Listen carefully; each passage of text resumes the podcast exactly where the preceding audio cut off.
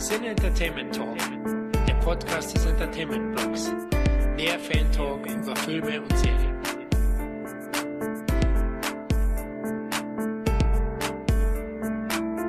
Hallo und herzlich willkommen zu einer weiteren Ausgabe des Cine Entertainment Talk. Hier ist Florian und ich freue mich sehr auf die heutige Folge, denn diesmal setzen wir unsere Ausbildung im Cobra Kai Dojo fort. Es gibt vier aus Staffel 2 aufzuarbeiten, aber bevor wir die Fäuste fliegen lassen, stelle ich erstmal das heutige Plauderquartett vor. Ja, richtig, wir haben uns Verstärkung ins Team geholt. Da ist einmal unsere Ringlegende Kevin. Ja, wunderschönen guten Tag, guten Morgen, gute Nacht. Ich freue mich sehr, heute dabei zu sein. Dann ist auch wieder Sensei Dominik dabei. Hoi! Und zu guter Letzt unsere Cobra Kai Jungfrau, der Tom. Hey, hier ist der junge, heiße Flippe, die neue Meinung, dem vorher Karate Kid scheißegal war. Wenn Was? du keine Robby-Gedächtnisfrisur hast, dann bin ich enttäuscht. Ja, welche meinst du denn? Die aus Staffel 2, die olle Palme, oder was? Natürlich, wir wollen jetzt noch keine Spoiler auf Staffel 3 bringen. Oh Gott, ey. Wirklich, das, äh, zu der Frisur, da bräuchte ich nachher meine Minute, da, um mich da auszulassen. Ganz schlimm. Willkommen bei Frisuren und Blessuren, der Cobra Kai Podcast.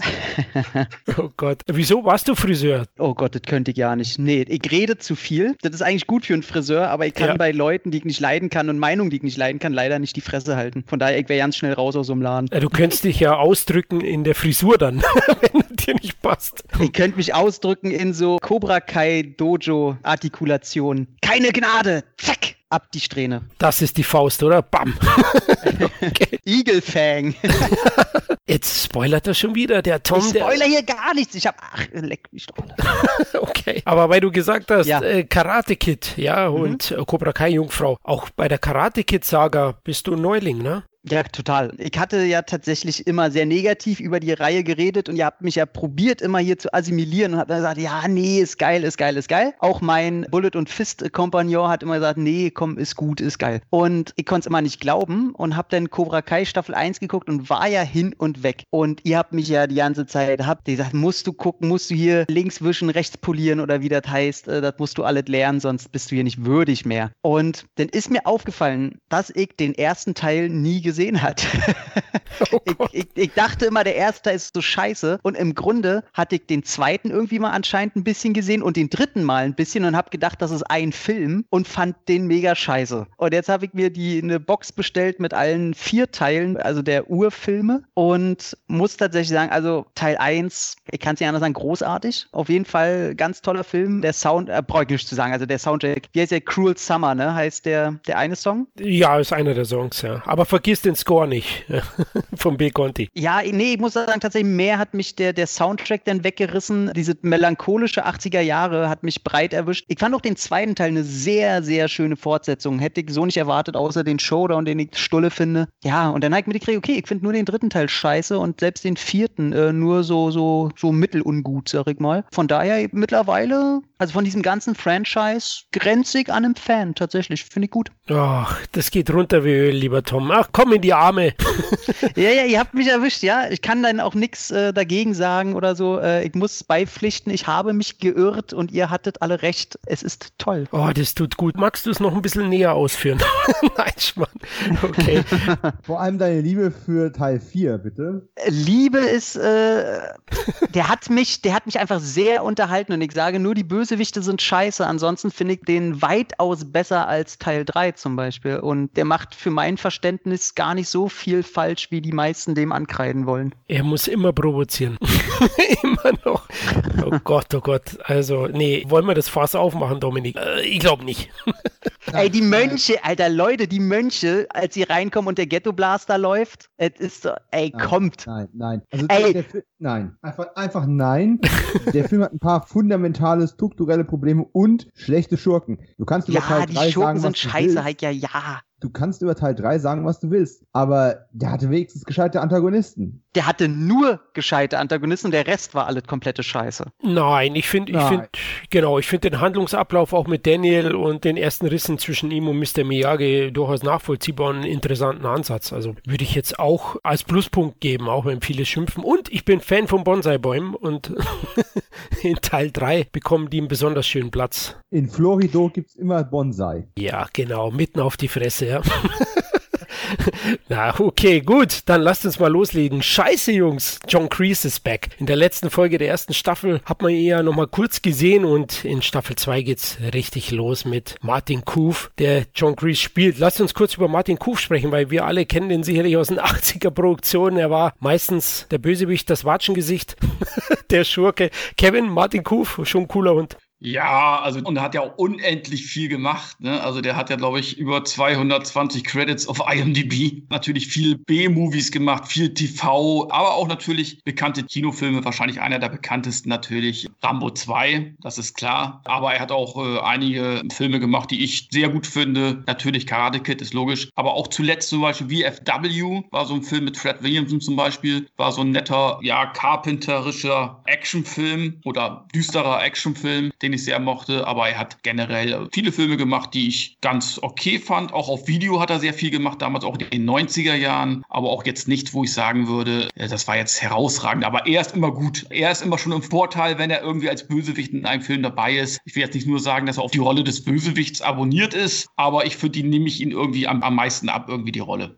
Ja, er hatte auch so ein paar romantischere Rollen, äh, ja. aber in den meisten Fällen, ich glaube, der älteste Film, den ich von ihm gesehen habe, ist äh, Frankensteins Todesrennen, das Original Death Race, wo er Nero the Hero gespielt hat und äh, im Römerkostüm durch die Gegend gerannt oder gerast ist. Das war so mein Einstieg, auch wenn ich den wahrscheinlich nicht als erstes gesehen habe, als erstes habe ich ihn wahrscheinlich irgendwo bei äh, Cagney und Lacey rumrennen sehen, ohne ihn wirklich wahrzunehmen. Und so viel habe ich von der Serie auch nicht gesehen. Karate Kid war ja wirklich so sein, sein Durchbruch. Also selbst Rambo 2, von dem ich mir dachte, der wäre früher rausgekommen, kam erst danach. Und ja, ich meine, du hast ja gerade schon gesagt, ne, über 200 Credits oder 220 Credits. Es ist einfach irre. Das ist nicht mehr normal. Die Sachen, die ich so am ehesten noch von ihm in Erinnerung habe, sind so Auftritte zum Beispiel ähm, sehr erinnerungswürdig in Kung Fu im Zeichen des Drachen mit David Carradine. Da war er 93 und 94 ja auch als Kampfsportmeister und Assassine äh, mit dabei gewesen zweimal. Das ist so eine Sache, die mir immer wieder gefallen hat. Weil ich kannte damals Karate Kid schon, dann war Kung Fu sozusagen die nächste Evolutionsstufe meines, meiner Martial Arts Erziehung. Das ist so traurig, wenn man das sagen muss. Tom Holt wahrscheinlich schon. Aber das war schon irgendwo cool.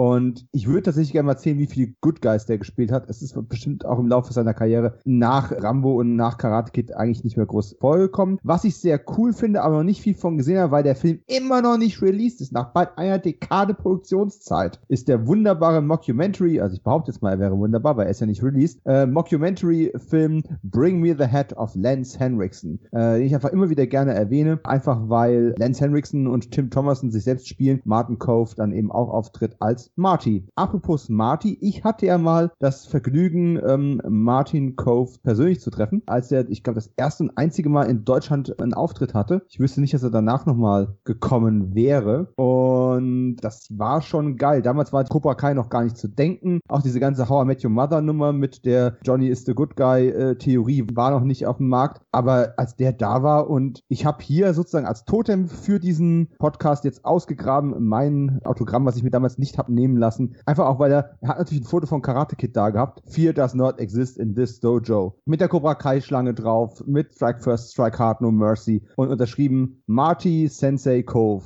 Ah, Fand ich einfach schön. No Mercy. Das war einfach damals schon cool. Er hat es damals schon zu spielen gewusst. Und ich finde es super, dass er nach all den Jahren jetzt nochmal diesen Aufwind bekommen hat und ja, einfach nochmal so eine, eine richtige Starrolle bekommen hat. Ich meine, jetzt wenn Leute auf den aufmerksam, die noch nie von Martin Cove gehört haben und denen auch sein, sein Cameo in Once Upon a Time in Hollywood bei Tarantino untergegangen ist. Ich finde es schön, dass er wieder da ist. Obwohl er nie weg war. Ja, genau. Also ich bin ja auch mit ihm aufgewachsen, vor allem mit die Schurkenrollen. Du hast ja gesagt, seine Rolle als Cobra Kai Boss, er war sicherlich die prägendste und hat ihm den großen Durchbruch verschafft. Aber zuvor war er überwiegend in Serien zu sehen. Ich habe mal nachgeforscht in seiner Vita. Also er war bei Hulk dabei, bei Starsky und Hutch, bei Kojak, bei Quincy, bei Cagney und Lacey, bei Hercules, bei Renegade. Also der hat viel mitgemacht auf dem kleinen Bildschirm und dann eben auch einige Direct-to-DVD-Produktionen wie Karate Tiger 7 To Be the Best von 1993 war er dabei und auch mal eine gute Rolle in Stahljustiz von 1987. Also immerhin mal eine positive Rolle von seiner Seite. Und einer der ersten Rollen war auch der Deputy in Last House on the Left von Wes Craven von 1972. Ja, der hat schon einiges mitgemacht in seinem Leben. 1946 geboren in Brooklyn, New York, hat also auch schon einige Jahre auf dem Buckel, wird dieses Jahr dann, oh, jetzt rechnen, da tue ich mich schwer, 75. 75. Leck mich am Arsch, 75 richtig. Aber es ist wirklich ein stolzes Alter. Also wie Stallone, ich glaube, der ist auch 46er Baujahr. Wahnsinn. Also dafür ist er echt noch gut in Shape und überzeugt auch in Cobra Kai. Und ich freue mich genau wie ihr, dass er da nochmal die Möglichkeit bekommen hat, so einen zweiten oder dritten Frühling mit der Serie zu bekommen. Also das finde ich richtig geil und er überzeugt auch. Also Kevin, du hast ja gesagt, allein das Gesicht ja, von ihm, also der braucht nicht viel sagen. Der hat eine gewisse Präsenz, Ausstrahlung, ja, aggressive Haltung. Also wenn der vor einem steht, der schüchtert mich ein. Ich weiß nicht, wie es bei dir war, Dominik. Beim Autogramm hattest du da ein bisschen, ja, Hosenpfiff, sag mal bei uns? Ähm, nee, er war einfach ein richtig cooler Teddybär. Das ist, oh, ähm, okay, schön. Der, der, war, der war charmant, charismatisch, aber du hast ihm halt trotzdem nicht so weit getraut, wie der Edding reicht.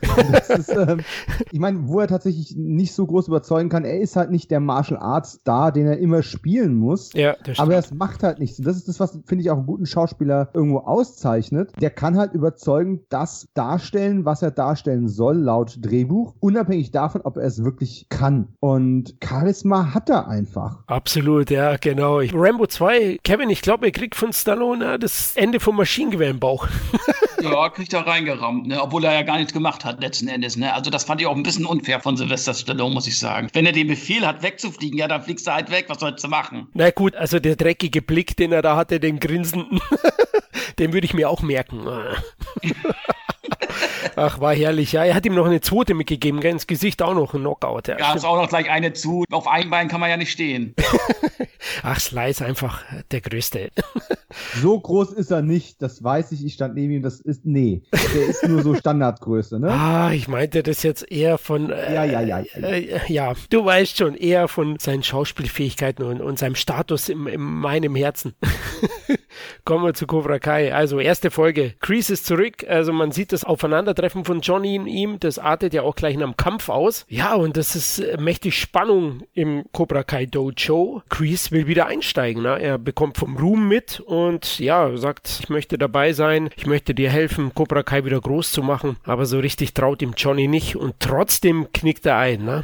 Ja, aber das ist ja, wenn ich mich recht erinnere, erst in Folge 202 passiert. Die große Frage ist ja, habt ihr damit gerechnet? Ist natürlich schwer, sich zurückzuerinnern. Wir wissen alle, wie es weitergeht. Aber als er am Ende von Staffel 1 aufgetaucht ist und dann groß getönt hat, die wahre Geschichte hat erst begonnen, habt ihr geglaubt, dass es dann auf Konfrontation hinaus dass die sich erstmal ordentlich dreschen? Oder seid ihr davon ausgegangen, ey, Sensei, vergeben, vergessen? Nee, na so ist ja die Serie ja nicht aufgebaut. Also ich habe mir schon gedacht, dass da gleich, da wird ein Kampf erstmal brechen, weil das läuft ja auch alle darauf hinaus, gerade die erste Staffel, dass Johnny mitbekommt, was sein Sensei eigentlich mit ihm und den ganzen Leuten da in den Dojo angerichtet hat mental. Und die Reise muss ja dann quasi darin enden, dass er dem gegenübersteht und da er ja nicht gerade bekannt ist für seine, für seine schlichtende Wortwahl, äh, sag ich mal, ähm, war klar, dass die sich erstmal prügeln. Und es war auch klar, dass Johnny erstmal die Hucke voll kriegt. Also da muss man ja mal sagen, so einfach ist die Serie ja geschrieben. Deswegen mögen wir sie ja auch teilweise. Also was da passiert, weiß ich nicht, das ist mir immer schon klar. Deswegen finde ich es eher immer schön, wie sie das umsetzen. Wie fandet ihr den Kampf an sich denn? Ja, haben halt äh, drumherum gedreht, dass sie beide eigentlich jetzt nicht die Super Martial Artists sind und äh, war halt okay. Aber Tom, du als Experte, also ich finde, William Sepka, der Schauspieler von Johnny, ist sicherlich der begabteste, oder? Von den alten Karate Kid-Filmen. Ja, also das hat man ja auch schon vorher gelesen und gesehen. Das wusste man ja auch schon bei den Dreharbeiten zu Karate Kid. Und äh, man weiß ja auch, dass die äh, während und vor den Dreharbeiten hier schon trainiert haben. Und ich weiß nicht, wie viel äh, Martial Arts er ausgeübt hat während den ganzen, was sind das jetzt, 30 Jahre? 30 Jahre? 40 Jahre? Ja. 30? Wie viel er das da? 35 Jahre ungefähr. Aber er hat einiges gemacht, wenn ich da kurz reingrätschen darf. Er hat nach Karate Kid angefangen, dann äh, Martial Arts eine ganze Weile zu machen. Aber natürlich dann auch irgendwann, ich sage jetzt mal altersbedingt einfach einfach wahrscheinlich, das dann auch schleifen lassen und hat dann erst wieder angefangen zu trainieren, als dann klar war, nee, nee, wir machen dieses Projekt. Also ich hätte drauf gewettet, dass er auf jeden Fall guckt, dass er seinen Körper mit, also er wirkt einfach fit und für sein Alter wirkt einfach seine Körperkontrolle ziemlich gut. Also da ist eine Spannung drin, du siehst, dass er den fit hält, ob er jetzt begnadeter Martial Artist ist, weiß ich nicht, aber für sein Alter ist auf jeden Fall, man sieht, dass er derjenige ist, der sich äh, sportlich da am meisten hervortut, auf jeden Fall. Und der auch am wenigsten Doubles braucht von den Richtig. drei älteren Semestern, sag ich mal. Ja. Wobei Martin Cove, jetzt mal unabhängig davon, ob er äh, jemals ein Martial Artist gewesen war oder nicht, ist halt auch schon Mitte 70. Da könntest du schon aus versicherungstechnischen Gründen den nicht Ey, dauernd da durch die Gegend schmeißen. würde ich niemals ähm, jetzt negativ behaften. Ey, wie gesagt, Mitte 70, äh, da können wir froh sein, wenn wir überhaupt noch so einen sicheren Stand haben wie er. Ähm, ja, eben. Und von daher, sich so fit zu halten, in meiner Wahrnehmung war der Mensch halt komplett nie. Ich hätte jetzt nicht mal gewusst, äh, wartet der Typ aus Rambo 2, keine Ahnung. Ich kenne den erst durch äh, VFW so, so ein bisschen, weil ich die Serien halt nie geguckt habe. Und äh, muss auch sagen, ey, für Mitte 70, ey, top also wir müssen nicht alle irgendwelche Stallones sein, die sich noch in irgendwelchen Expendables da rumschmeißen lassen und dann äh, halt auch wirklich im Krankenhaus enden. Also so wie der gedoubelt wird, ist das völlig okay. Und auch die Jungs und Mädels äh, von Cobra Kai sind ja durchaus hier und da mal im Krankenhaus gelandet. Das ist ja auch immer mal überliefert worden bei den wenigen ähm, Set-Reports, die man so gekriegt hat. Ne? Also auch hier, äh, unser Johnny Lawrence hat sich ja auch mal den, ich glaube, den kleinen Zeh gebrochen und dann irgendw irgendwelche Bänder gerissen und passiert, passiert halt. halt. Ne? Genau, also das gehört halt auch dazu. Das hat nichts damit zu tun, ob man jetzt fit ist oder nicht. Man, man übt da Kampfsport aus, probiert das auf Kamera zu bringen und genau. das heißt nicht umsonst Stunt-Szenen und da ist immer ein Restrisiko und da musst du mit rechnen, dass da was passiert. Was ich halt geil finde, ist, er hat beim, beim ersten Kampf dieser, dieser äh, Liquor Store, wo er draußen Kyler und seine Jungs vermöbelt hat, in der allerersten Folge, ne? Mhm. Äh, das war auch die erste Kampfszene, die er gedreht hat. Und sie hatten einen Stunt-Tubel für ihn parat gehabt, für, falls es Probleme geben sollte wegen der Choreo. Und er hat sich dann wohl da schon den Zeh gebrochen bei irgendeinem Kick und hat dann aber halt dann die Szene halt durchgespielt, weil er gesagt nö, die hätten jetzt auf das Double wechseln können, aber die hat er dann auch, einfach um auch Revier zu markieren wahrscheinlich oder sich selbst was zu beweisen, äh, durchgezogen und ich respektiere das. das find, ich finde das gut. Das ist halt wie diese, wie diese Vigo Mortensen-Nummer, wo, wo ihm diese beknackten Orks den Zahn ausgeschlagen haben und er erstmal dann diese ganze, diese ganze Kampfsequenz halt durchgemacht hat. Na, auch wo er sich den Fuß gebrochen hat, denn das ist das Beste. Der Schrei ist ja echt im Film, wo er den, den, den Helm vom Ork da irgendwie ja. wegtreten soll und er wusste nicht, dass das ein echter Helm ist und bricht sich den Fuß und der Schrei ist halt echt. sehr schön, sehr schön. Ja, auf jeden Fall. Ich fand es auch mehr als gelungen. Also klar, der Fight wurde dann in einer gewissen Weise so inszeniert, dass es insgesamt gut ausgesehen gesehen hat, die beiden nicht voll auftrumpfen mussten. Also klar, es war jetzt nicht so ein Spektakel wie bei anderen Filmen. Kevin, wie fandst du es? Da fand ich auch gut gelöst, auch mit dem Double. Das Charisma des Martin Koofs, beziehungsweise so wie er auftritt, macht das wieder wett. Du siehst zwar hier und da, dass es Double sind und du weißt auch, wie alt er ist. Das hat mich im dritten Teil im Finale, wenn ich etwas kritisieren möchte, also in der dritten Staffel, hat mich das ein bisschen mehr gestört, weil er da, gut, da kommen wir ja in der dritten Staffel erst zu, aber wenn wir jetzt gerade beim Fighten sind, da, wo er dann gegen mehrere Leute kämpft, da finde ich, hat man es ein bisschen übertrieben. Da war es mir dann schon ein bisschen unglaubwürdig, aber auch da, finde ich, haben sie es noch relativ gut gelöst. Man nimmt es ihm trotzdem ab, ne? Ich glaube, auch in der Serie sollen sie auch ein bisschen jünger wirken, als sie äh, schon sind. Ja gut, eine Sache, die man nicht ganz vergessen darf, auch aus dramaturgischer Sicht. Du kommst nach der Pause, nach Staffel 1 quasi in eine zweite neue Staffel zurück. Und auch wenn es einen kleinen Rückblick oder eine Zusammenfassung oder irgendwas gibt, oder wenn du die Serien durchbingst, du kannst die erste Folge einer Staffel nicht mit dem spektakulärsten Kampf beginnen, weil du hast dann gar nichts mehr, wo ja. du dich hinentwickeln kannst. Also es ging hier, hier mit Sicherheit auch mehr um den emotionalen Input, der da gekommen ist. Und dann eben auch diese Weichenstellung für die, für die, ich sag mal, zumindest erste Hälfte der zweiten Staffel, wie man das Ganze storytechnisch dann auflösen möchte möchte, als dass es jetzt wirklich über die Choreo gegangen ist. Und dafür fand ich es ja schon sehr beeindruckend. Und ja, ist in der Folge noch irgendwas anderes passiert. Wir reden jetzt irgendwie seit fünf Minuten nur über die Kampfszene. Ja klar, die Gegenseite Miyagi-Do wird langsam gegründet. Also Daniel zusammen mit Robbie und auch seine Tochter Sam schließt sich nach einigen Zögern Miyagi-Do an. Also das ist auf der anderen Seite dann von der ersten Folge, die heißt Gnade Teil 2 übrigens in Deutschland, ne? No Mercy Part 2. Genau, das war so der Hauptpunkt. Hier muss man ja auch immer wieder erwähnen, dass die Folgen teilweise nur 5 25, 35 Minuten dauern. Also sie sind mhm. auch nicht allzu lang, was ich aber auch ganz cool finde. Finde ich super. Das ist ja. für mich das Format der Zukunft. Nicht länger als, als sage ich jetzt mal, 30, 40 Minuten. Ich finde, das sind die besten Formate und dann eine Staffel mit 10 Folgen. Finde ich für mich persönlich, der jetzt nicht mehr so viele Serien schaut, finde ich es perfekt. Oder so wie du zum Beispiel Disney Plus dann macht, dass wenn die dreiviertel Stunde oder eine Stunde gehen, dann halt bloß sechs oder acht Folgen, ne? Ja. Genau. Ja. Jetzt aber die Frage sozusagen auf Ehre und Gewissen. Diese Miyagi-Do, Cobra Kai äh, Gegenüberstellung wird sich jetzt durch die nächsten Folgen ja durchziehen, da werden wir wieder darauf zu sprechen kommen. Wenn ihr so drüber nachdenkt und ihr müsst euch entscheiden, unabhängig jetzt mal davon, dass die Senseis teilweise problematisch sind äh, mit ihren Ansichten, aber Miyagi-Do oder Cobra Kai? Also lieber das übersichtliche, aber erdige Dojo in einer gemieteten Halle, sag ich mal, oder der, der Garten mit der Balance und allem Pipapo? Naja, ich würde das ja von mehreren Faktoren äh, abhängig machen. Also zum ersten bin ich jemand, ich habe in meiner Freizeit schon genug Stress, da brauche ich in der Halle nicht irgendeinen alten Fritzen, der mich auch noch dauernd anschreit. von daher. Es sei denn, du wärst der alte Fritze, wa? Richtig. Dann andererseits würde ich denken, ey, das sind schon die harten Ficker. Ich kann das verstehen, warum man besonders in dem Alter eher zu Cobra Kai will, aber ich wüsste ja vorher, wer wo ist. Und da wäre ich ja typisch junge, Schrägstrich Mann. Ich stehe so auf Natur, von daher wäre ich wahrscheinlich, äh, ja, okay, ich habe einen langweiligen Meister. Ich finde äh, Daniel LaRusso wahnsinnig langweilig. Vom Charakter her einfach, aber ich wäre ja auch heimlich verliebt in Sam. Somit Miyagi-Do erstmal, ja doch Miyagi-Do. Ich würde mir wahrscheinlich ein drittes Studio, weil ich mir denken würde, ach, kann das nicht eine Mischung aus beiden sein? Damit spielt Stop. ja die Serie eigentlich auch. Aber ja, Miyagi-Do du würdest zum Miyagi-Do gehen, weil du heimlich in Sam verknallt bist, äh, LaRusso irgendwie langweilig findest, also brauchst du doch die Robbie-Palme. Nee, ey, die Robbie-Palme, das wäre halt immer so ein Problem, weil ich müsste ja zugucken, weil sind wir ehrlich, Robbie, der würde mich wahrscheinlich, ob jetzt in Natur oder äh, in der Serie, der würde mich ja erstmal fertig machen, weil der ist ja ziemlich begnadet, der Typ. Aber auf jeden Fall müsste ich mal so eine Cobra Kai-Aktion äh, machen und ihm heimlich nachts seine Zauberpalme da oben abschneiden. Also das wenigstens als kleine Rache würde mir das genügen und und ja, dann müsste ich da, ja, wahrscheinlich wären wir denn alle nur Freunde.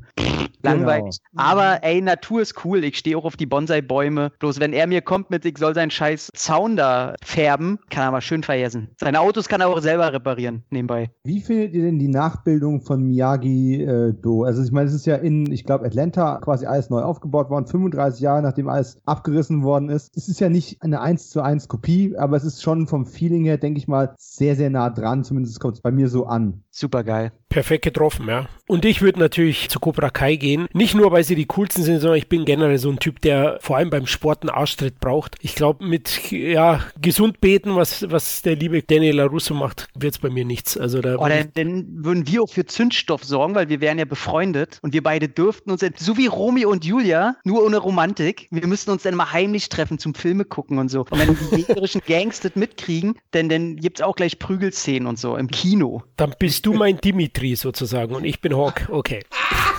Warum bin ich der fucking Dimitri? Lusche. Ja, weil die Freunde waren, das passt. Das war doch jetzt ein schöner Hinweis auf die Serie. Ja, also, oh. Dimi. Toll. Ich muss mit der, mit der blonden Hupfdohle klarkommen und du hast wenigstens eine halb coole Freundin, eine Staffel lang. Und ach man, das ist doch scheiße, jetzt bin ich schon Dimitri. Ja, schon, aber du, also äh, wir wollen ja noch nicht vorgreifen. In Staffel 2 hast du noch immer nur deine Hand. Ne? Also. Ja, zum Thema von der Palme wedeln, ne? Genau. Ja. Der hat eine Palme und du wedelst sie, der, mein Kollege.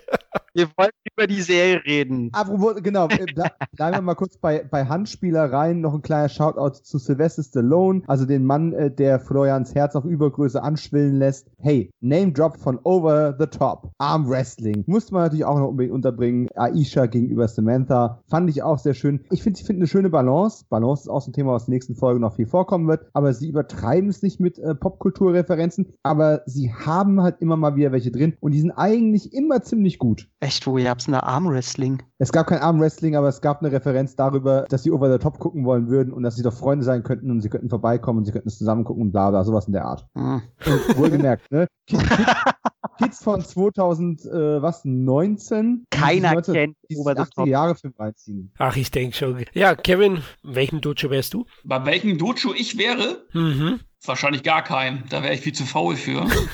äh, ich habe ja schon Karate gemacht. Ich habe das ja alles hinter mir. Ich habe die Geschichte ja schon erzählt und ich war eine Stunde dabei. Und was soll ich da noch sonst lernen? Das stimmt, ja. Ich wollte da ja eine Freundin beeindrucken, damals, der ich mich verliebt habe. Und das hat auch nicht gefruchtet. Bin auch gleich mit so einem schwarzen Schal, äh, habe ich mir umgebunden, damit die gleich wissen, wo der Hammer hängt. Und da hatte ich gleich verschissen und da hatte ich auch keine Lust mehr danach noch hinzugehen. ist aber halt wirklich so. Ne? Ich habe ja eure Stories gehört, ich war beim letzten Cast nicht dabei. Und ich habe ja Bedet erlebt, ich war mal beim, beim Karate, irgendwie so eine Probestunde. Ja, dann hat man da, dann gab es erstmal so, okay, den Übung kenne ich ja aus, aus jedem Training. Aber dann erstmal hin, was Dominik, glaube ich, erzählt hat, erstmal lernen, so hinfallen und sich richtig greifen. Weißt du, beim Kickboxen bin ich hingegangen und gleich die erste Stunde, da wurde an Boxsack, da wurden gleich äh, Boxsachen trainiert, da gibt's gleich auf der Fresse, gleich Trainingskampf, mal gucken, wie du im Kampf dich so stellst oder ob du mehr Schiss hast. Ich gleich gesagt, okay, ich bleib beim Kickboxen und so. Deswegen, äh, Karate ist schon so was Feinfühliges eher, ne? Kann man so sehen, ja, auf jeden Fall. Kommen wir mal zu Folge 2, dass wir in der Geschichte weiterkommen von Staffel 2. Also Robbys Mutter verreist hier auf unbestimmte Zeit, ne? Robbie zieht dann auch bei Daniel folgedessen ein und es kommen Spannungen zwischen Robbie und Sam auf. Das ist auch so dieser, dieser soapige Touch, den die Serie hat, den ich auch mag, ja. Aber es geht dann bald los mit der Dreiecksbeziehung zwischen Sam, Robbie und Miguel und dann kommt ja noch eine weitere weibliche Figur dazu. Also man kann fast sagen, so, so ein bisschen ist das ein kleiner Swinger-Club dann ähm, im Laufe der Serie. Aber hier entstehen eben die ersten Spannungen, weil Miguel sie ja sucht, die liebe Sam und ja, dann muss er feststellen, die ist nicht da und später sieht er sie dann mit Robbie rumhängen. Naja, da weiß man ja, was los ist. Ah, Spannung in der Hose wahrscheinlich. ja. Kevin, ey. Ja, ist doch so. Ja, ey, genau, du sagst immer ganz oft das, was ich mir denke. ihr zwei, ihr seid einfach immer noch im Pubertätsalter. Ich merke schon, ich bewundere euch. ihr habt aber, bestimmt aber noch Pickelchen im Gesicht. Florian. Dadurch haben wir auch diese Altersbalance im Podcast. Wir, die zwei coolen alten Säcke aus den 80ern und dann die Kids, die alles neu erleben und äh, ist doch super. Ja, ihr, guckt ihr euch eure schwitzenden Armwrestler-Dudes an und das ist gut. Und ihr beide bleibt bei den Titten, ja, ich weiß schon.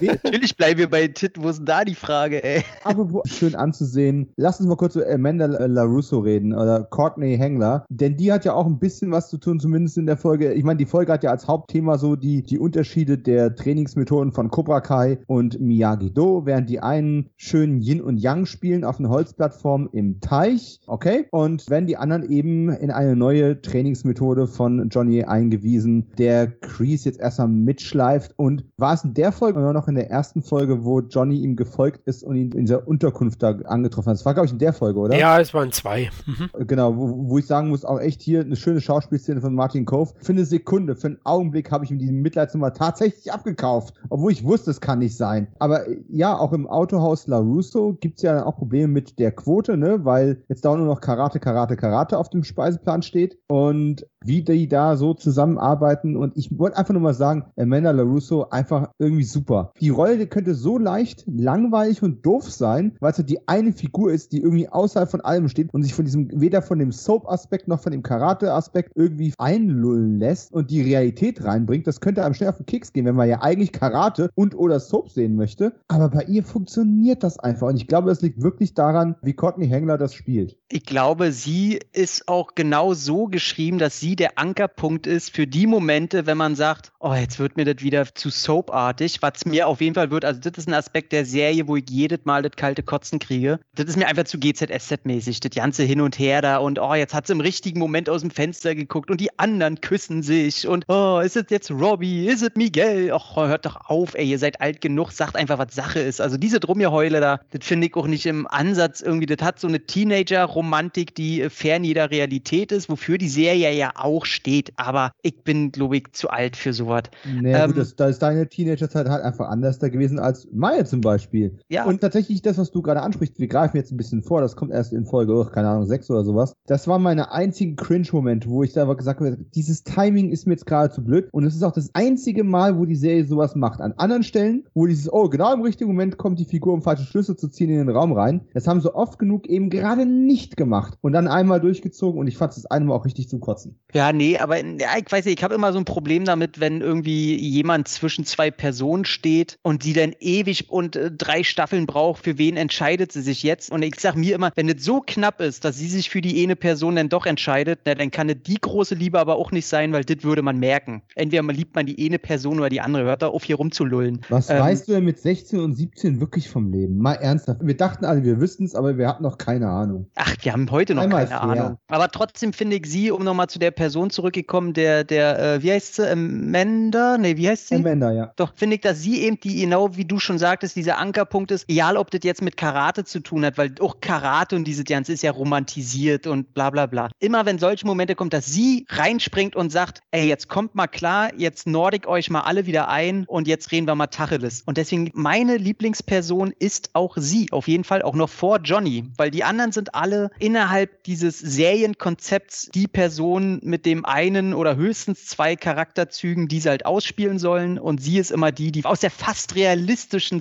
Sichtweise kommt und sagt, wie es eigentlich sein soll, damit die Serie auch weitergehen kann. Und deswegen finde ich sie ganz, ganz toll und meine Lieblingsfigur der ganzen Serie.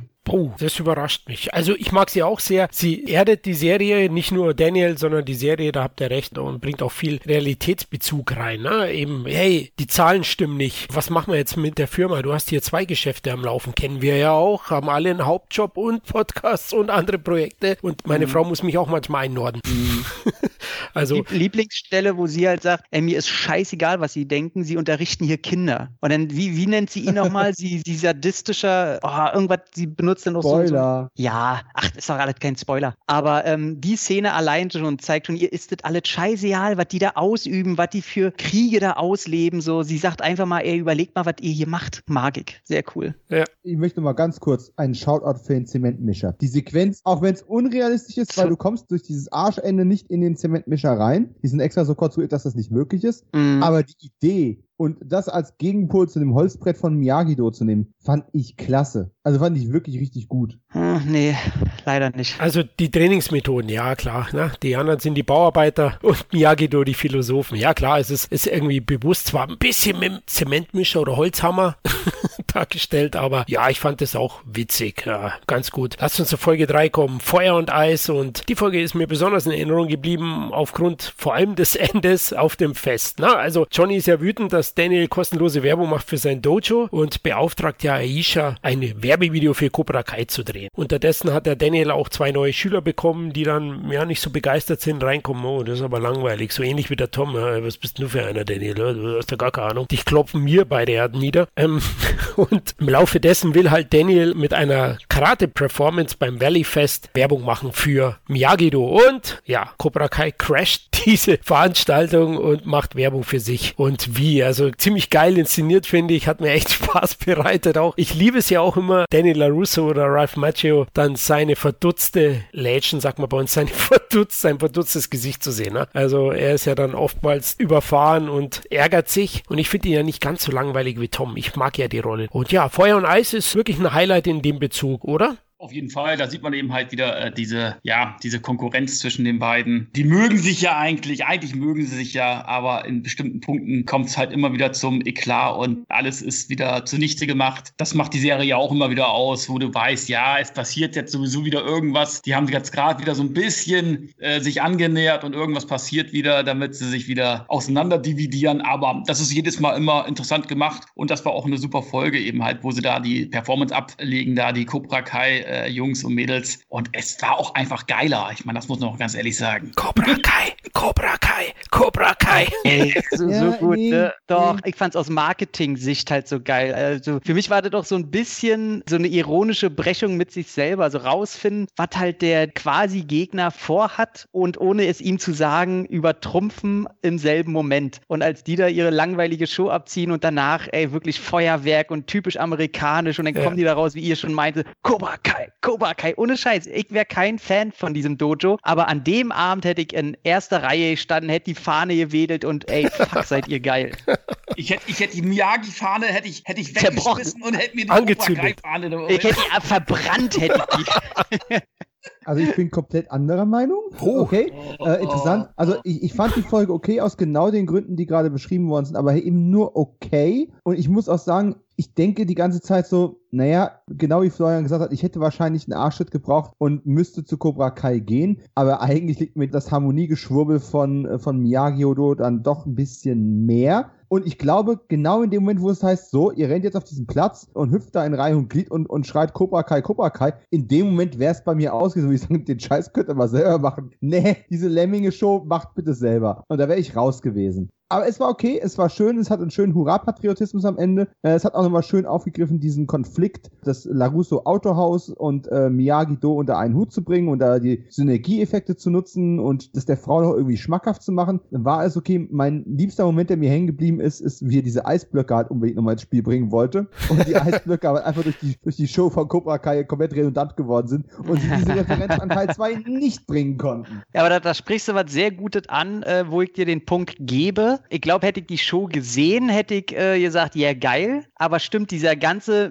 Militarismus bei Cobra Kai, damit kann ich ja auch null umgehen, ne? Das war ja schon so, ich weiß nicht, ob ich das schon mal erzählt habe, ich war ja bei der Bundeswehr gewesen und wie oft ich da angeeckt bin, weil ich eben diese Show, diese, diese Kasperle-Theater eben einfach nicht mitmachen kann. So wie, wir sind hier die Großen und Reihe und Glied und äh, hier und also da kann ich halt immer einfach nur lachen. Und das wäre da wahrscheinlich genauso. Deswegen muss ich meine Meinung ein Stück weit zurückfahren. Ich glaube, hätte ich da einen Moment drüber nachgedacht, wäre ich vielleicht auch ein Stück weit denn bei Dominiks Meinung gewesen. Aber rein vom optischen Bombast fand ich das schon geil. Also ich wäre definitiv bei Cobra Kai geblieben, weil in dem Alter, wenn ich jetzt so 16 gewesen wäre, nein, da hätte ich nicht reflektiert. Das hätte ich einfach nur geil gefunden und wäre mitmarschiert. Aber wenn du dich an meine Judo-Geschichte erinnerst aus Teil 1, also Besprechung von Staffel 1, genau so eine Show war der Moment, wo ich beschlossen habe, aus der Judo-Nummer rauszugehen, wo dieses, ja, wir machen jetzt hier so eine Show, wir treten alle zusammen auf und jeder zeigt so seinen einen Wurf und wir hüpfen übereinander und rollen uns auf den Brettern rum und ich denke mir die ganze Zeit, warum? Wo ist der Sportsgedanke? Wo ist der Ehrgeiz? Wo ist denn irgendwas? Bin ich raus. Trotzdem, schöner Moment auch, dass Daniel einfach seine Bemühungen, neue Studenten sein Miyagi-Do anzuwerben, einfach über den Haufen wirft und sagt, nee, mir geht Qualität über Quantität. Das ist das Thema, was in Staffel 3 irgendwie ja auch nochmal reflektiert wird, wenn auch anders. Und er macht das mit seinen zwei Schülern weiter und Cobra Kai ist aber einfach inzwischen ja vom Underdog zu einer Macht im Valley geworden. Und wie das weitergeht, sehen wir dann in Folge 4. Genau, Augenblick der Wahrheit heißt Folge 4 und ja, hier wird äh, Dimitri von Kries ein bisschen in die Mangel genommen und deswegen verabschiedet er sich aus Cobra Kai und wird später wechseln in das Miyagi-Do. Zudem gibt es eine neue große Figur, die in den weiteren Folgen und auch in Staffel 3 dann zum Hauptcast gehört, nämlich Tori, also Cobra Kai-Mitglied, die ziemlich gut kämpfen kann und die freundet sich mit Aisha an und ja, man weiß natürlich sofort, jetzt kommt wieder der Soap-Gedanke, natürlich weiß man sofort, ah, sie und Miguel, da könnte was entstehen stehen. Das habe ich natürlich vorausgerochen und ähm, so kommt es dann auch. Und Tori verursacht dann auch Spannungen na, zwischen Aisha und Sam auch, weil sie die neue Freundin ist. Und auch Robbie bringt sich mal wieder in Gefahr in dieser Folge. Und unterdessen kommt John Grease Lügen auf der Spur und Miyagi-Do hat auch ein neues Mitglied zu gewinnen. Also es ist einiges zu sehen, aber ich finde so ein bisschen tritt die Folge auf der Stelle, wenn man ehrlich ist. Emotional vielleicht, aber das liegt mit daran, dass man versucht jetzt zur Mitte der Staffel die ganzen, die ganze Storylines neu auf das Finale auszurichten, wie du schon sagst, eine neue wichtige Figur, ähm, das weibliche Powerhouse Tori äh, äh, reinzubringen, gespielt von Peyton List. Ob wir ihn mögen oder nicht, darüber können wir gleich, vielleicht gleich nochmal reflektieren. Aber es ist halt so eine Refokussierung mitten in der Staffel, was nicht unüblich ist, aber zum Beispiel in Staffel 3 wesentlich besser funktioniert, auch mir auch in Staffel 1 besser gefallen hat. Liegt mit daran, dass ich Folge 4 der zweiten Staffel schon fast komplett vergessen habe. Also bis auf den Auftritt von Tori und den Verlust von Dimitri, äh, ja, da ist halt irgendwie nicht viel hängen geblieben, ehrlich gesagt. Findest du von Tori? Tori ist ja für mich so, so dieses American White Trash Kid. so. Oh, ich hasse die. Ich hasse ja. die. Vom ersten Auftritt an ging mir die so auf den Sack. Wirklich. Also ich finde, dass sie ihre Schurkenrolle ganz gut ausführt. Also nein, doch finde ich, finde ich, finde ich schon. Sie, sie macht es ganz gut. Sie ist das Ambivalent zu Sam und ist vor allem physisch ihr völlig überlegen, finde ich. Also von der Größe. Ich finde, dass die eine, eine gute Wucht hat und auch in den Zweikämpfen dann, ja, ein Hawk oder so, der dann auf die Mütze kriegt oder auch Miguel ausgekontert wird. Das finde ich überzeugend und sie gefällt mir eigentlich ganz gut. gut so vom Auftreten. Ne? Also die hat ein Badass-Face. Ja, Bitch-Face wolltest du eigentlich sagen, aber der Punkt ist doch, Kreese ist ein guter Schurke, weil er eine Motivation und eine verdrehte Psychologie dahinter hat. Tori ist einfach nur, das Leben ist hart, deswegen habe ich das Recht, ein Arschloch zu sein. Oh Gott, ich hasse, das ist wirklich... Ja, aber so, eine, so eine gibt's halt. Ne? So gibt's, ich wollte es auch gerade sagen, natürlich gibt's zuhauf.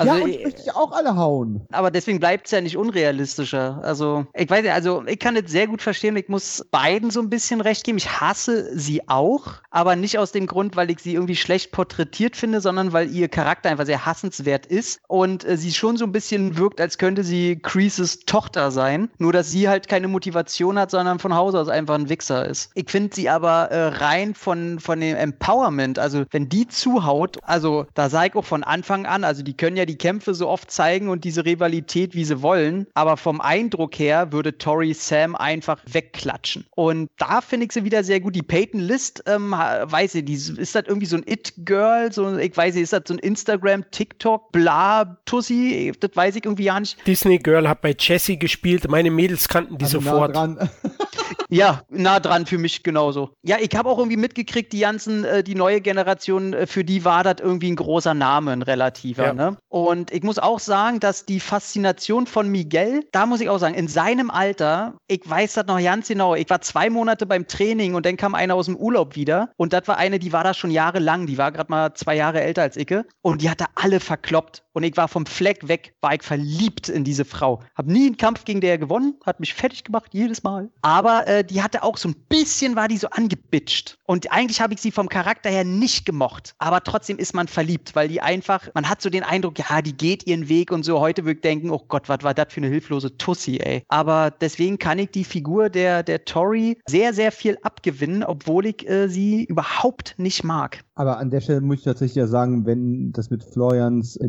Disney-Background alles so passt, ne, dann musst du sagen, tougher Move, ne, vom Disney-Girl, so einen Imagewechsel dann zu machen, bei Cobra Kai als, als Oberbitch einzusteigen. Aber Tom, du kennst sie auch. Sie spielte die wichtige Rolle, kleines Mädchen, das auf den Treppenstufen spielt in Spider-Man 2. Ach, jetzt, wo du sagst. Ja. Welcher Spider-Man? Wir haben doch schon fünf Trilogien mittlerweile. Der Tommy Maguire Spider-Man 2. Es war eine uncredited Rolle und sehr, sehr, sehr, sehr einprägsam. äh, irgendwo habe ich ich die aber tatsächlich mal gesehen und da müsste ich jetzt aber googeln. Irgendwoher kannte ich diese Gesicht. Doch, hat die nicht bei, Go äh, bei Gotham hat die mitgespielt, ne? Doch, doch, doch, doch, doch, doch. Die hat bei Gotham für ein, zwei Folgen, die, die, die war die nicht die Freundin von Bruce Wayne, das blonde Dummchen, was so ein bisschen den Ausschnitt immer größer hatte, als es sein musste. Doch, das war die. Will ich jetzt nicht falsch sagen? Ich google mal in der Zeit, wo ihr jetzt weiterredet. Ja, Kevin, wie findest du Peyton List oder Tori? Ähm, naja, sie bekommt ja noch nicht so viel Tiefgang. Sie ist ja erstmal der Teenager-Bösewicht sozusagen der Serie, musst du ja natürlich auch haben. Aber ich kann nachvollziehen, warum sie so ist. Sie bekommt ja auch gerade in der dritten Staffel, ja ähnlich wie auch Crease, viel mehr Tiefgang. Also man erfährt ja auch viel mehr über die Personen, wie die aufgewachsen sind und so weiter und so fort. Von daher kann ich das nachvollziehen. Es gibt halt solche Personen, ob das jetzt männlich oder weiblich äh, sind, die einfach auch in schlechten Verhältnissen aufgewachsen sind und so sind, wie sie dann sind. Und die finden natürlich natürlich in so einem Charakter wie Crease natürlich eine Vaterfigur vielleicht schon fast. Und ich kann es dann schon nachvollziehen. Die gehen dann für so einen durchs Feuer. Also die sind natürlich sehr schnell beeinflussbar, möchte ich jetzt einfach mal sagen. Und äh, von daher finde ich, finde ich die Rolle realistisch, ist natürlich nicht sympathisch. Ich mag sie aber, wie sie sie spielt. Und ich muss auch sagen, als ich Teenager war, mochte ich auch solche Mädels, muss ich ganz ehrlich gestehen. So, so starke. Also ich hätte mich da jetzt auch gerne von ihr auf die Matte legen lassen. Sehr schön, Kevin, sehr schön. Naja gut, dann Tori 3 zu 1 oder naja, also so schlecht finden wir sie alle nicht. Die ist ganz gut, die passt. Und äh, in dieser Folge passiert da eben einiges einiges. Dann kommen wir zu Folge 5, äh, aufs Ganze gehen. Hawk und Dimitri haben beide im Leben zu kämpfen und äh, ja, Hawk wird immer aggressiver. Man muss ja auch sagen, Kreese fängt an zu integrieren, fängt an, das auch zu fördern, dass Hawk eben so ausflippt. Es ist auch so ein Charakter, wo ich sage, hm, zweischneidig, gut gespielt, ein bisschen drüber, können wir auch gleich drüber reden und in der Folge kommt es ja auch dazu, ich glaube, zu dieser Verwüstung, ne, vom Miyagi-Do mit dieser Münze, Medaille, Münze, was war das? War was äh, dann entwendet. Genau. Und das bringt auch Cobra Kai einigen Ärger ein und auch Johnny am Ende. Und natürlich, wie schon angekündigt, Miguel und Tori kommen sich etwas näher. Ah, süß. Aber Miguel ist sowieso mein Lieblingscharakter und nicht Amanda. Wie fandet ihr jetzt so den, den Mittelteil? Wie Dominik gesagt hat, wird natürlich jetzt einiges schon vorbereitet in, in Richtung Finale. Die Figuren werden dann positioniert, aber war wieder sehr kurzweilig, denke ich.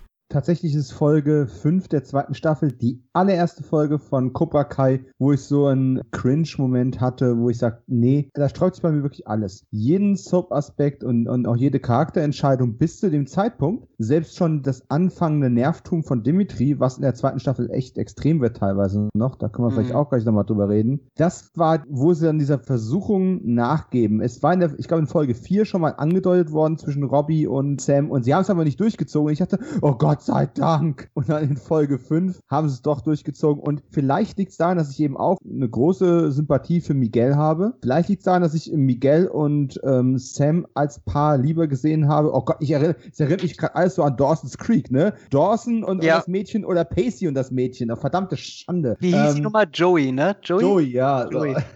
Und, und ich finde die Kombination Miguel Sam einfach viel besser als Robbie Sam. Ich habe schon gesagt, Tyler Buchanan, also der ist ein mega guter Martial Arts Performer, der macht seine Rolle auch gut, aber er hat halt bei mir so unfassbar viel weniger Sympathiepunkte als alle anderen Figuren, die wir gerade genannt haben. Und deswegen ist ja. dieses, oh, und jetzt Knutschi Knutschi. Nee, das hat mich ungefähr genauso angenervt, wie es mich mit zwölf angenervt hätte. Ja, muss man auch sagen, ne, wenn wir schon bei Lieblingscharakteren wären, seit Staffel 1 muss ich wirklich sagen, ey, Robbie geht mir so auf den Sack. Auf die Palme, auf die Palme. Nee, ey, ah, er, er, er, er, bringt mir richtig auf die Palme. Allein schon wieder mit seinem schmierigen Autoverkäufer grinsen in der ersten Folge, wo er auftaucht. Da wollte ihm schon eine reinhauen. Und, und diese ganze Rumgeheule, weil er dann schwere Kindheit hat. Ja, komm, ey, jeder hatte eine schwere Kindheit. Ach ja, hier, hier nervt's und bei Tori ist okay, wa? Nee, nee, ich habe ja gesagt, Tori mag ich ja auch nicht, aber die hat Charisma. Und das fehlt ihm halt völlig. Ja, ihm will ich einfach nur prügeln. Und dann auch im zweiten Teil, ey, Miguel ist geil, Sam ist cool, man will die beide sehen und dann fällt sie rein auf diesen Schmierlappen da. Oh, ich hasse Robbie, so wirklich, ne? Der versaut mir die ganze Serie. Aber Wichser! Weißt, aber weißt du, so. was wir gerade merken? Wir merken, dass Soap funktioniert, weil wir steigern uns in diese Soap-Aspekte ja. total rein. Und das Natürlich. wollen sie.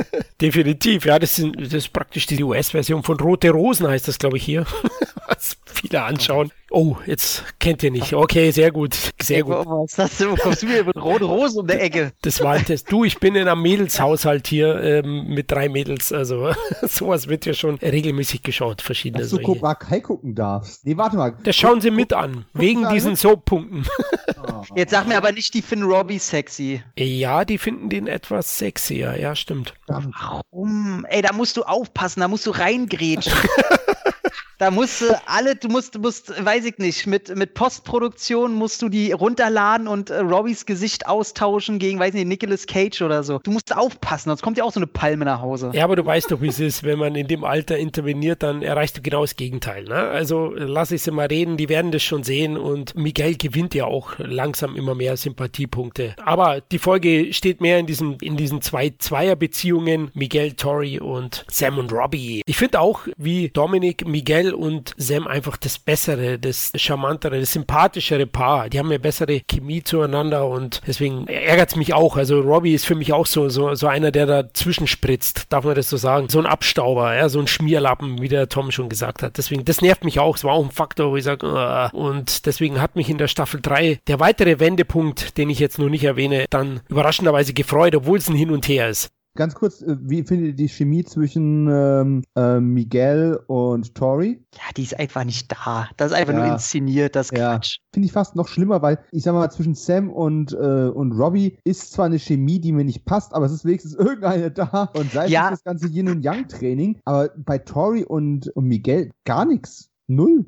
Ja, sehe ich genauso. Zum Glück wird es da nicht so, so explizit ausgeführt. Ich finde, deren Szenen miteinander, ja, man sieht es nicht so oft, das finde ich. Also die Einzelszenen zwischen den beiden. Ne? Also da, da bekommt Robbie schon wesentlich mehr Schmacht-Fetz-Momente als jetzt Miguel und Tori. Deswegen finde ich es nicht ganz so schlimm, aber ja, äh, klar, Miguel und Sam sind immer die Gewinner. Lass uns mal zur Folge 6 kommen, nämlich Nimm es dir. Und jetzt gibt es endlich wieder mal eine große Johnny-Folge. Der trifft sich mit seinen alten Kumpels. Äh, sein Kumpel Tommy ist ja schwer krank, den besucht er zusammen mit Bobby und Jimmy im Krankenhaus und bereitet ihm nochmal einen schönen turbulenten Ausflug. Ein Roadmovie im Born to be Wild Vibe. Kennt ihr den Film Wild Hawks? Der hat mich sehr an den, den erinnert und fand die Folge sehr stimmungsvoll, melancholisch, ja, mit schönen Momenten auch für uns Nostalgiker der alten Karate Kid Reihe. Leider ist ja Dutch nicht dabei, den ich ziemlich geil fand im ersten Teil. Das ist ja Chad McQueen, der Sohn von Steve McQueen, aber der wollte anscheinend nicht mitmachen. Kevin, wie fandst du die Folge?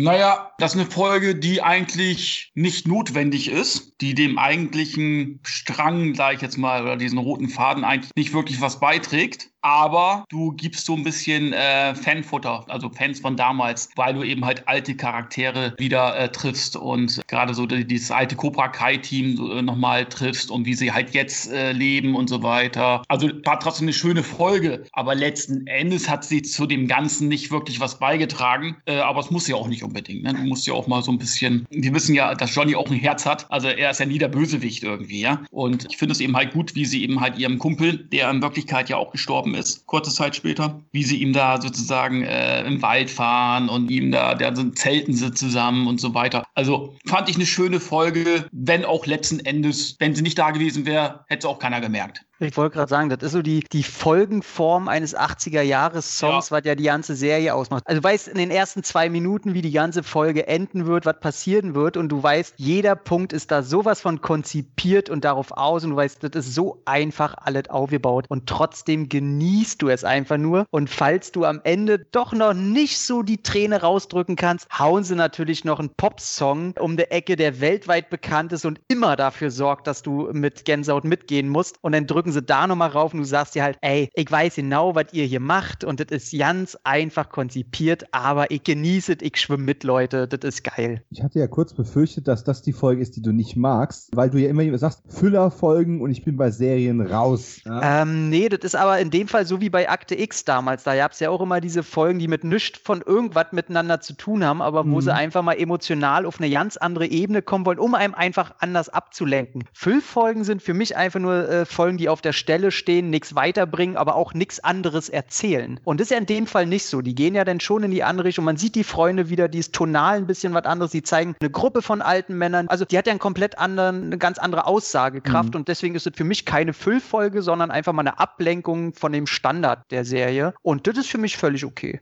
und für mich auch eins der emotionalen Highlights in der Staffel, denn ja, vorhersehbar, aber es funktioniert, es funktioniert sogar sehr, sehr gut. Ich habe Chad McQueen, dem mir tatsächlich die Rolle angeboten wurde und der abgelehnt hat, nicht vermisst. Hat mir völlig gleich, dass die anderen Jungs da waren. Und ich möchte jetzt mal spekulieren, da ja der Tommy-Darsteller ähm, Rob Garrison nach nicht näher definierter langer Krankheit gestorben ist. Und es war 2019 und die Folge ist 2019 rausgekommen. Mhm, die, müssen, die müssen gewusst haben, dass der stirbt. Oder er muss es zumindest gewusst haben. Und dann das zu spielen, das durchzuziehen und ihm damit noch so irgendwo ein Denkmal zu setzen. Er hat ja keine große Schauspielkarriere gemacht. Er hat irgendwie, keine Ahnung, 20 Auftritte irgendwo hingelegt. Die meisten davon schon sehr lange her. Auch diese, dieser Real-Life-Hintergrund, der kommt bei mir an. Und, ja, äh, bei mir auch. Ne, und die bittere Ironie, ihn am Ende in den Leichensack zu stecken, das ist alles so bitter und so bittersüß und so, und so traurig, ohne kitschig zu sein. Und das haut halt einfach voll rein. Fängt auch schon bei dem guten Opener an, muss, muss man auch mal erwähnen. Einfach Cobra Kai macht extrem gute Cold ja. Opens. Jeder ja. Folge, ne? Wenn der Titel eingeblendet wird, über irgendein Bild, bam, einfach. Ist jetzt auch und, so das neue Ding, ne? The Boys hatte ja zum Beispiel ganz genauso gemacht. Finde ich sehr gut. die letzte Folge hatte diesen Flashback nochmal, wo wir Hawk nochmal ohne Mohawk gesehen haben. Und in der Folge jetzt hier der Miyagi-Opener. Weil die haben ja sozusagen für eine Minisekunde nochmal Mr. Miyagi zurückgebracht, der das Dojo damals aufgebaut hat. Wo du zuerst denkst, ah, die renovieren hier das Miyagi-Do, aber nein, nein, das ist dann Mr. Miyagi, der auf seinen, auf seinen Garten schaut. Und dann hast du diese Johnny-Folge. Es ist einfach so eine schöne Synergie. Es hat so schön zusammengepasst alles und bereitet uns jetzt quasi auf den Endspurt der Staffel schon vor. Und eine Crossover-Voraussicht, die ich jetzt jetzt sofort sehen will, der McQueen-Typ, die sagen in der Serie, dass der in Lompoc sitzt. Ne? Ist ja ein Gefängnis in L.A. Wer saß noch in Lompoc?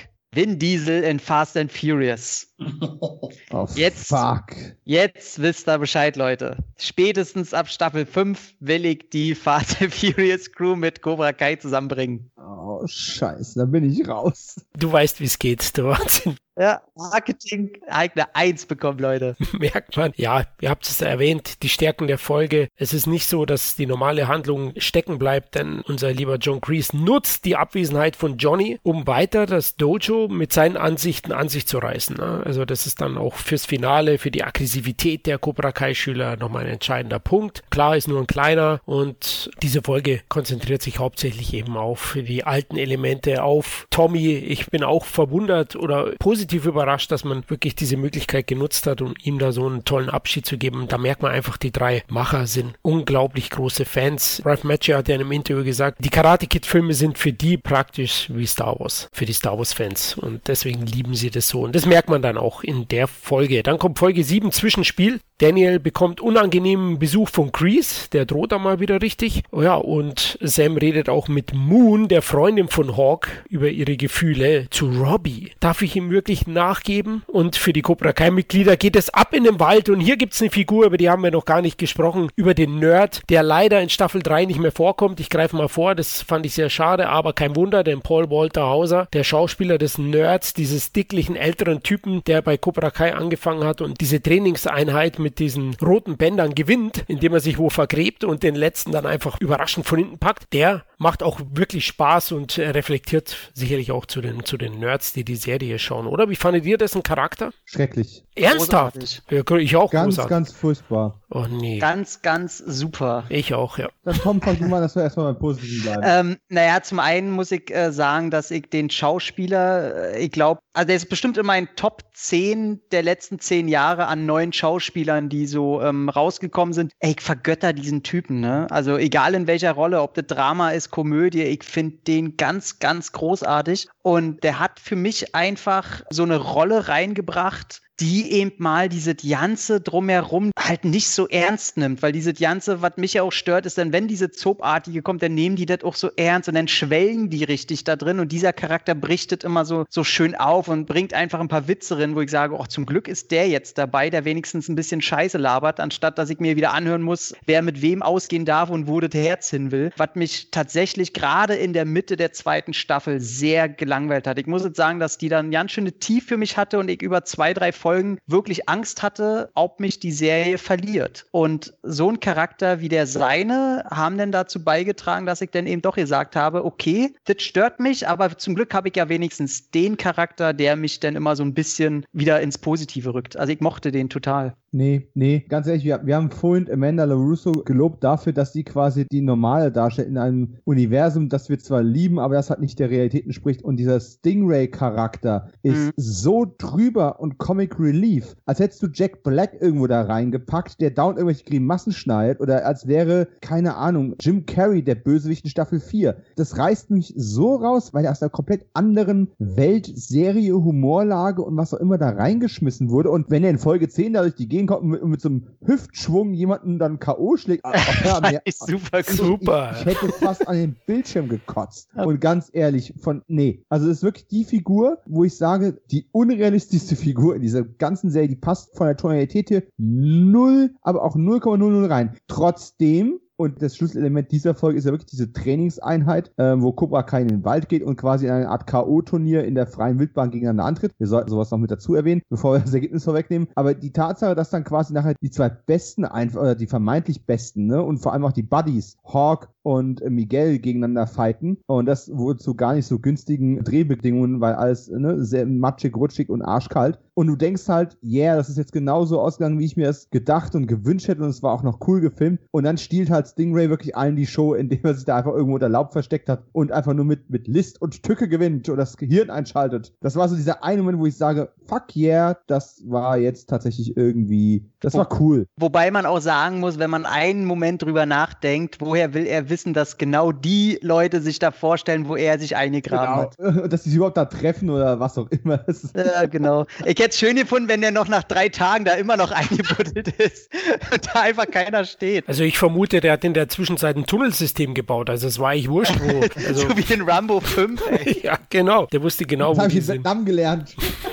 ja, ich fand eben auch, der bricht es da ein bisschen mit Ironie. So oft wird er auch nicht ausgespielt. Das ist wahrscheinlich sogar der größte Moment für ihn. Ja? Also außer der Hüftschwung. Der größte noch. Positive auf jeden Fall. Ne? Ja, ich fand ihn ganz witzig und ich finde den Schauspieler ja auch super, weil er in Richard Jewell eine völlig andere Rolle überragend spielt. Da war ich auch begeistert, weil ich ihn eben vorher von Cobra Kai kannte. Ich habe Jewell erst später gesehen, war dann ganz perplex. Ach, das ist der Typ? Okay, der kann ja ganz anders. Also und I, Tonya, ne? Nicht vergessen. Ja, genau, darf man auch nicht vergessen. Also der hat schon was drauf. Kevin, wie fandst du den Nerd? Fand ich gut. Also mich hat er nicht gestört. Ich fand, das war einfach mal ein Charakter, der eigentlich noch fehlte. Und äh, warum nicht? Du hast ja immer mal solche Großschnauzen da irgendwie. Äh, das wäre so, als wenn ich da hingehen würde, weißt du? So, und von daher kann ich mich sehr gut damit äh, identifizieren. Ich weiß gar nicht, warum er nicht mehr dabei war. Könnt ihr mir vielleicht sagen? Äh, jetzt in der dritten Staffel nicht mehr. Terminkalender. Also er wurde einfach nicht mehr, äh, oder von, von seiner Seite aus äh, ging es wahrscheinlich nicht mehr weiter. Schade. Ich, ich weiß es nicht, aber ich gehe davon aus, so viel wie der an Spielfilme gedreht hat in ja. der Zeit, dass die Karriere einfach in eine andere Richtung abgehoben hat und er dann einfach genau. die Zeit für so Geschichten nicht mehr hatte. Denke ich und ganz auch. ehrlich, so eine Figur kannst du halt auch nicht dauerhaft interessant nee. halten und durchziehen. Nee. Das ist das andere Problem. Also es ist jetzt ja auch nicht schlimm. Es ist jetzt nicht so, dass ich gesagt habe, oh, wo ist denn jetzt der Charakter hin? Wo ist er denn jetzt endlich, ne? Jetzt, wo ihr das sagt, ist mir das aufgefallen, dass er nicht mehr dabei ist. Aber als er dabei war, fand ich ihn, fand ich ihn okay. Aber es, man muss jetzt auch nicht alles erklären, warum der jetzt nicht mehr dabei ist und der nicht mehr. Ja, da hat, ist er eben halt aus dem Verein rausgetreten. Mein Gott. Ne? Also man muss ja nicht alles erklären. Genau. Meiner Meinung nach ist er eben auch Futter für die Ü40-Fans wie wir. Na, er schmuggelt sich ja da rein. Na? Also er hält sich dann auch für jung, ist dann auch auf der Studenten- oder Highschool-Party mit dabei als, als 30- oder 40-Jähriger. ist, auch, ist auch eigentlich ein Traum, ne? Ich meine, du gehst da als, als zu alter Typ in so, in so ein Dojo rein und du weißt ganz genau, jetzt kannst du mal diesen ganzen 14- bis 16-Jährigen mit Erlaubnis auf die Fresse hauen. Das ist eigentlich ein guter Plan. Ich warte. Dürfen wir auch noch mal kurz seine Flaschenhände erwähnen? Ich habe so gelacht. Wirklich? Als er, das ist genau dieser Art von Humor, die ich nicht leiden kann. Ey, doch, ich habe so gefeiert. Doch, ohne Scheiß. Nicht? Komm, Leute, für, solch, die anderen. für solche dummen Gags habe ich keine Gnade. Kann ich mich nicht mehr dran erinnern. Wo er sich die Flaschen mit, mit Tape. Äh, Ach so, ja. Der, ey, ist doch geil. Ich sehe schon, ich bin hier auf weiter Flur. Eine Sache, die auf jeden Fall gut war, unabhängig davon, ob wir jetzt die Flaschenhände gut fanden oder nicht, war doch das Musikvideo in Folge 8, oder? Äh, welches Musikvideo? Na, wenn sich, äh, wenn sich Johnny mit Carmen in diesem 80er Jahre Musikvideo uh. sieht. Abos, gute Intro-Sequenzen. Wirklich, ey, 10 von 10. Die Folge hätte da aufhören können und es wäre alles gut gewesen. Ja, und ich finde auch Johnny und Carmen ein, ein, Liebespaar, also die gefallen mir auch gut, ja, von, von der Chemie. Es wird ja im Laufe, im Laufe der Folgen immer wieder ein Hin und Her geben, verständlich aber auch. ähm, da ja einiges passiert mit dem Söhnchen von Carmen, aber ja, fand ich auch einen tollen Moment. Ähm, und ja, und Sam und Robbie halten ihre Beziehung ja erstmal geheim, ja. Das ist dann auch so soapig, so, ja, keiner darf es wissen. Warum eigentlich nicht? Du hast keine Tochter, aber ich wäre auch nicht so begeistert. ich würde ihn hochkant rausschmeißen, wahrscheinlich in diesem Teich da eher saufen, wenn ich das erwische. Hat ihn immer an seiner Palme so hoch und runter ziehen, als wenn du so eine Zwiebel aus dem Boden Ja, genau. es ist ja so, er wohnt da ja, er, er wird ja aufgenommen, ne? Ja, es ist ein schleimiger Charakter, aber letzten Endes finde ich, der hat er mich am meisten noch überrascht, weil ich immer gedacht habe, naja, komm, den kannst du nicht trauen.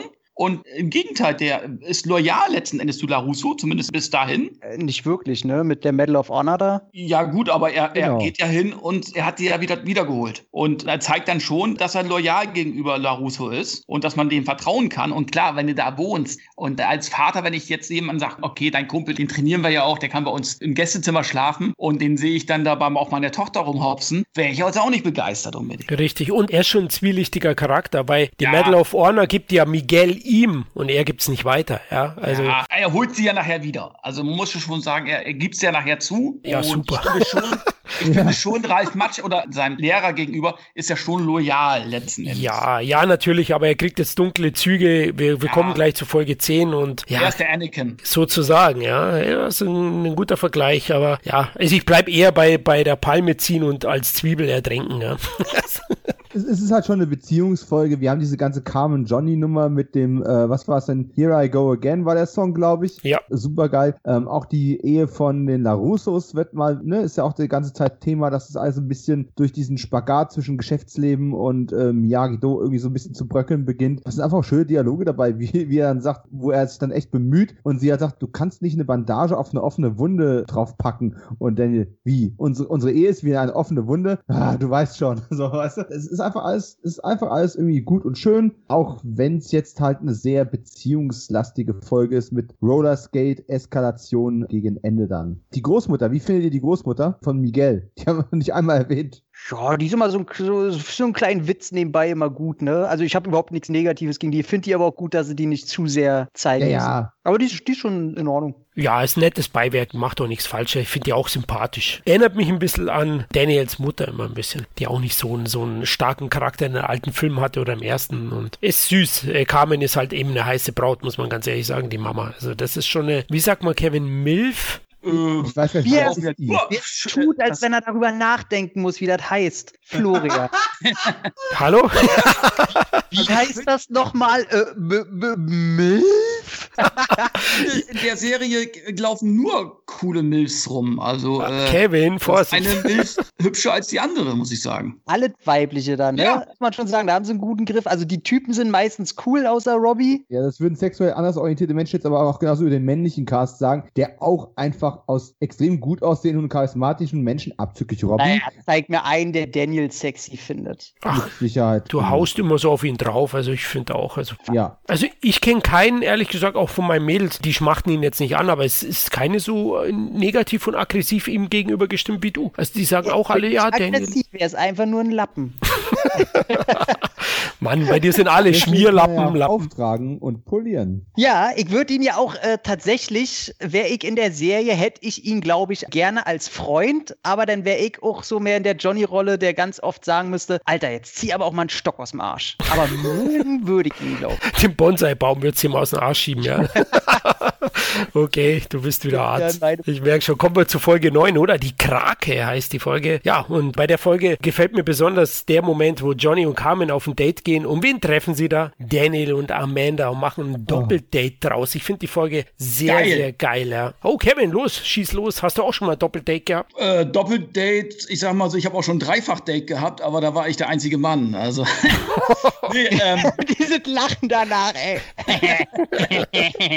da bin ich eine Stunde dahin gefahren, danach die Stunde da. Das war wirklich von der, von der Logistik her, war das wirklich nicht einfach. Eine Meisterleistung. Über, über, Wochen durchgezogen. Ein Meisterstück. Es hat böse geendet. Ich hatte nachher gar keine mehr von den dreien. Das war echt scheiße. Ja. Naja, gut. Äh, auf jeden Fall fand ich eine geile Folge. Äh, die gehen ja essen und dann, ach Mensch, setz dich doch zu uns. Und die beiden Kontrahenten, ach scheiße, ne? Aber die beiden Mädels verstehen sich natürlich sehr, sehr gut. Und äh, ja, und dann erzählen sie eben halt Geschichten von damals und so weiter. Dann merkst du eben halt wieder diesen eigentlich fast schon freundschaftliche Verhältnis zwischen Daniel LaRusso und äh, Laurent, äh, Johnny. Und man möchte eigentlich unbedingt, ach komm Leute, jetzt nimmt euch doch mal einen Arm und sagt, komm, schwamm drüber, ne? Wir sind jetzt Kumpels. Man weiß natürlich, dass es jetzt noch nicht passieren wird, aber ach, das war eine super Folge, wo sie sich dann gegenseitig auch necken und, und die Mädels dann die beiden ein bisschen poppen und danach vielleicht auch poppen. Man weiß es nicht. Auf jeden Fall geil. Eine meiner Lieblingsepisoden, muss ich sagen. In der zweiten Staffel zumindest. Hat ja auch die Flaschenhände, die Tom so geil fand, ne?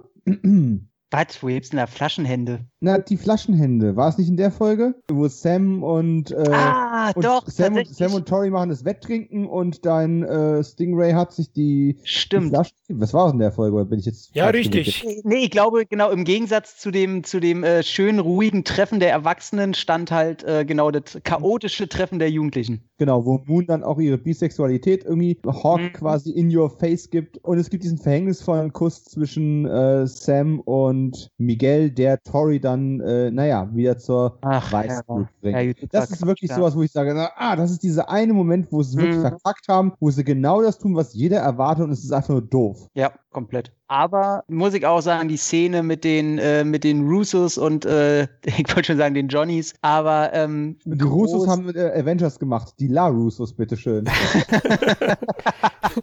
äh, großartig tatsächlich, äh, muss ich auch sagen. Ich finde es auch schön, dass sie da wieder so ein bisschen reinspielen konnten, dass ja Daniel äh, tanzen kann. Und äh, das fand ich alle sehr toll. Ich finde auch jedes Mal toll, wenn sich die Mädels, egal welche Kombination, wenn die erwachsenen Mädels sich treffen, kommt ja später in der dritten Staffel normal und die sich so normal darüber unterhalten und man dann eigentlich mitkriegt, was für eine Kindergartenscheiße die beiden ja. Männer da abziehen. Finde ich sehr großartig, dass da noch keine weibliche Rolle war, wo dann auch gestichelt wird, weißt du, hier, was machst du mein Mann an? Nein, nein, dass so ein Scheiß da erst ja nicht reinkommt. Finde ich sehr schön, deswegen äh, finde ich auch den Vorschlag, die Tische zusammenzurücken, das hätte ich sein können. Ich wäre der Erste, der gesagt hätte, ey, bevor wir uns hier jetzt so dumm streiten, Tische zusammenziehen. Aber wenn denn richtig. Deswegen fand ich das sehr toll und muss auch sagen, ähm, so schön ich die Plastikflaschen, Alkoholhände von Stingray toll fand, dass es nichts gegen die ganze wirklich liebreizende Szene im Restaurant. Und es ist auch wieder ein Déjà-vu zur ersten Staffel, ne? Also da gab es ja auch diese Verbindung kurz vorm Finale zwischen Daniel und Johnny, wo sie mit dem Auto auf der Suche waren. Und hier ist es eben so, dass sie ein Doppeldate haben und wieder mal die ganzen Gemeinsamkeiten zur Sprache kommen, die zwischen den beiden herrschen. Und am Ende sie aber immer wieder die Vergangenheit einholt. Und die Vergangenheit holt sie ein aufgrund von Folge 10 mit Keine Gnade, No Mercy. Hier ist es nämlich so, dass es zur Schulschlägerei kommt aufgrund der Spannungen, die auf Moons Party entstanden sind. Und ja, wir wissen alle, wie es, glaube ich, ausgegangen ist. Miguel ist der große Verlierer dieser Schlacht und landet im Koma. Ein riesen Cliffhanger ist definitiv ein riesen Cliffhanger und ist tatsächlich auch ein bisschen ein Kontrast zu dem, was dann davor kam und danach kam. Weil man hat ja in dieser Staffel tatsächlich nicht wiederholt, was in der ersten Staffel war, so dieses Vorbereiten äh, auf das Karate-Turnier, was wir aus dem ersten Film schon kannten und am Ende der ersten Staffel quasi auch nochmal reflektiert haben. Die zweite Staffel ist da ja, das haben wir noch gar nicht so groß thematisiert, doch irgendwo einen ganz anderen Weg gegangen, hat sich mehr ins Real Life und mehr auf die Teenager-Charaktere fokussiert, wo wir am Anfang sehr Johnnys Reise begleitet haben und auf die Art und Weise legt man immer mal wieder geschickt andere Schwerpunkte, damit sich die Sachen nicht so totlaufen. Ähm, während man tatsächlich immer wieder mal auch echt gute Querverbindungen in die Vergangenheit sieht. Zum Beispiel, haben wir eben gar nicht erwähnt, in diesem wunderbaren Doppeldate wird ein, ein peinlicher Vorfall mit einem Kuchen referenziert. Der ist in Karate Kid nicht mal drin. Der ist bei den geschnittenen Szenen von Karate Kid. So, ähm, also die referenzieren etwas, was keiner gesehen hat, der nicht bei der Blu-rays Bonusmaterial durchgeht. Finde ich krass und damit wäre es quasi auch Kanon. Und hier eskaliert das Ganze nicht in einem Showdown, wo die beiden beiden als Lehrer von, von Schülern auftreten, sondern tatsächlich an der Schule. Wir bringen es so weit in die Realität rein, dass es quasi eine Eskalation im Alltag findet, da wo sich Kinder sicher fühlen sollten. Und gerade für die Amerikaner, wo es ja dauernd Schulschießerei und so eine, so, eine, so eine Scheiße gibt, ist das natürlich erst recht nochmal auch ein sehr, sehr wirkungsvoller Austragungsort für das choreografische, cinematografische und auch dramatische Highlight der Staffel. Denn ich hätte davor jetzt gerne noch gefragt, was waren eure Lieblingsfight-Szenen äh, in Cobra Kai Staffel 2? Aber was auf Platz 1 ist, dürfte relativ unstrittig sein. Ja, komplett. Einzig kleine Negative ist halt, dass bei solchen, da kann jetzt die zweite Staffel gar nichts für, aber können wir den Bogen spannen später zur dritten, dass Netflix so Fernsehserien bekommen, wo Fights drin sind, deren Ding ja immer ist, dass in jede Staffel irgendwie eine Plansequenz drin sein muss. Und somit hat es irgendwie auf Netflix immer diesen, diesen Bonus nicht mehr so richtig, weil man es schon fast erwartet. Auch wenn die zweite Staffel jetzt nicht unter Netflix lief, aber sie wiederholen es ja nochmal. Aber trotzdem war ich sehr, sehr verwundert darüber, wie, wie groß auf einmal alles wird, weil es hört einfach nicht auf. Und dann kommt noch das und dann geht's noch das. Und dass denn am Ende auch noch der Showdown so endet, auf so einer Note. Also wenn es nach mir geht, weil ich so schlimm gefunden hätte, hätte ich nicht mal was dagegen gehabt, wenn er daran gestorben wäre. Also wenn durch diese ganzen Auseinandersetzungen Leute in eine Person gestorben wäre, die du halt wirklich liebst. Und ich liebe die Figur von Miguel auf jeden Fall, weil dadurch sich dieser Hass noch viel krasser aufgebaut hätte. Zwischen allen Parteien. Und daraus hätte man emotional noch mehr machen können. Trotzdem das erstmal auch so, wie sie es gezeigt haben. Das war schon äh, recht happig und du saßt erstmal da und, uh, hoho, eklig. Alles in allem äh, ein Höhepunkt, den man so gut nicht erwartet hätte. Ja, vom Impact, also die Fights im Finale sind unglaublich. Sie wirken teilweise aus einer anderen Serie oder aus einem anderen Film, würde ich fast sagen. Ja, so wie Daredevil, ne? Ja, von ja. Netflix. Also da geht's richtig ab. Du kommst kaum mehr mit. Du sagst ja auch Plansequenz, auch die ganzen Gegner zueinander. Es gibt den einen oder anderen Fight. Mittlerweile nervt mich Dimitri auch und wie er den Hawk dann packt. Oh, ja, okay. So ein Schwachsinn. Ja, ja, genau. Das war, wo ich gesagt habe, nee, nee, aber Robbie und, und Miguel, Tori und Sam. Tori kommt gleich mit dem Schlagring daher.